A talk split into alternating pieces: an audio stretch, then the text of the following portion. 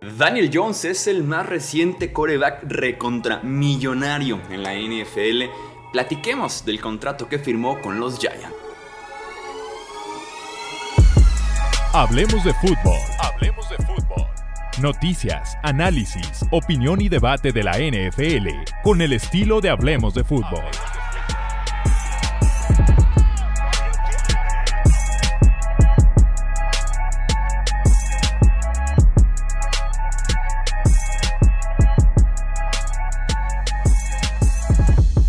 ¿Qué tal amigos? ¿Cómo están? Bienvenidos a una edición más del podcast de Hablemos de Fútbol. Yo soy Jesús Sánchez. Platiquemos de Daniel Jones. Cuatro años y 160 millones de dólares el contrato firmado por los New York Football Giants y Daniel Jones para evitar que se convierta en agente libre este mismo offseason. Platiquemos como siempre de la estructura del contrato para poder saber si realmente los números son como los presentan. Tenemos un bono por firmar de 36 millones de dólares. Eso lo hacen para que el cap hit de Jones sea muy bajo esta temporada. Su base de la próxima campaña es de 9.5 millones, completamente garantizado, y tiene todavía un bono más de 500 mil dólares, también completamente garantizado. Para 2024 su sueldo base es de 35.5 millones de dólares, con un bono también eh, totalmente garantizado de 500 mil dólares. Hasta aquí tenemos un contrato que 2003 y 24 son completamente garantizados, lo cual nos deja un contrato real de 2 años y 82 millones de dólares, o sea, 41 millones en promedio en este contrato de dos temporadas que Nueva York se puede salir a partir de este momento, de que pasen dos campañas, eso sí, promedio anual, insisto, de 41 millones de dólares.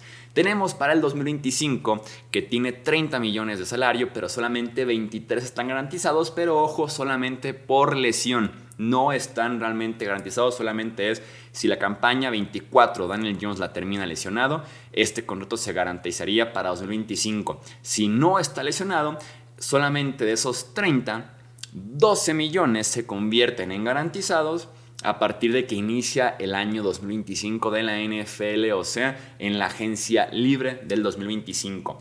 De aquí salen los que mencionan que son 94 garantizados que realmente no lo son.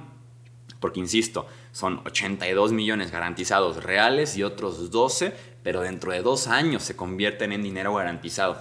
Después también tiene un bono en 2025 de 500 mil dólares y hasta aquí Nueva York se puede salir y le deja un contrato de 3 años por 112.5 millones de dólares, o sea, 37.5 en promedio, lo cual es muy realista que se decidan salir ahorita, ¿no? Después de dos o después de tres temporadas. Y para el 2026 tiene todavía más, un, millón de bono, eh, una base de salario de 46 millones y también otro bono por ahí de 500 mil dólares, de los cuales están 0 dólares garantizados. Esos 47.5 millones del 2026 no tienen garantías, así que ni los tomemos en cuenta. Se podrá decir que Nueva York tiene dos opciones, dos años y 82 millones o tres años y 112.5 millones. hay otros 70 millones disponibles en incentivos, pero que no los puede ganar todos. Tienen un tope hasta 35 millones y que involucran tanto playoffs como el rendimiento individual de Daniel Jones. Tengo mis extremas reservas sobre pagarle a Daniel Jones es cantidades. Así sean 41 anuales, así sean 37.5 anuales, así sean 40 millones anuales. El número que me presentes de estos tres que podemos dividir el contrato, tengo mis extremas reservas. Yo he sido el defensor número uno de eso valen los corebacks. Así está el mercado. O le pagas o lo pierdes. No quieres tener un coreback bueno, pues le pagas y demás. No lo he hecho una y otra vez con Tannehill, con Kirk Cousins, con Dak Prescott, con Kyler Murray incluso. Pero con Jones, yo no lo voy a decir. Hace un año Nueva York decidió declinar la opción de quinto año en su contrato por algo, porque no estaban contentos después de tres campañas de Daniel Jones. Llegó Brian Dable, el ex coordinador ofensivo de los Buffalo Bills y que fue la mente maestra detrás del desarrollo de Josh Allen.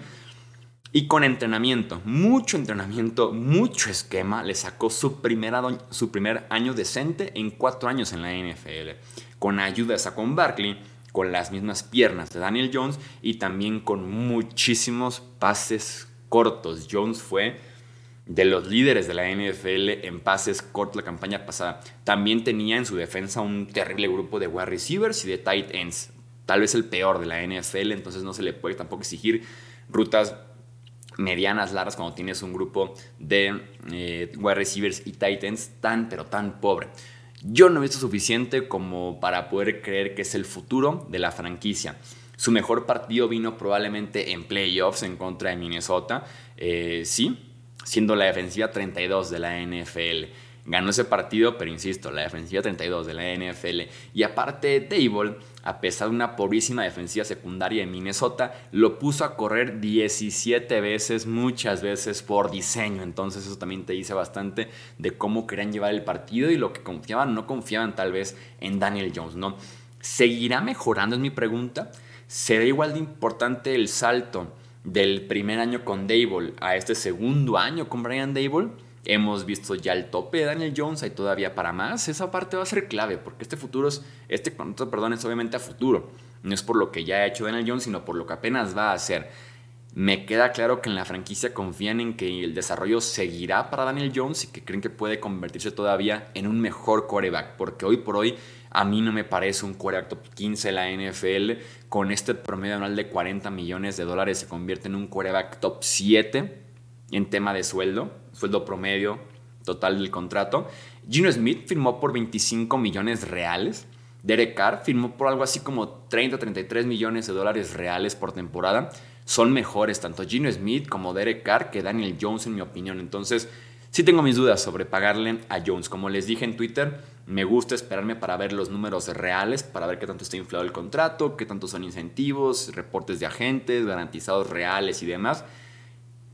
Viendo el contrato que es muy parecido, creo yo, a la percepción que tenemos, el simple hecho de que eso sí son nada más dos temporadas de cuatro 100% garantizadas. O sea, hay una forma de salirse de Nueva York de este acuerdo y que no sé cómo va a estar el debate y la conversación dentro de dos temporadas si Nueva York realmente tenga interés de salirse de este contrato porque simplemente Jones no lo cumplió o si al final de cuentas el tipo dijo había todavía más para mejorar, más, más cuarto, más, más, más techo, más altura, más potencial y lo alcancé y se quede corto, pero hoy por hoy de bote pronto al momento de grabar este podcast yo no soy partidario de pagarle a Daniel Jones. Me hubiera parecido muy bien la etiqueta de jugador franquicia de 32 millones de dólares y decirle, demuéstrame otra vez. Y con gusto ahora sí te puedo pagar, aunque me salga probablemente más caro que 40 millones el siguiente off-season después de ver los contratos, por ejemplo, de un Joe Burrow, de un Justin Herbert.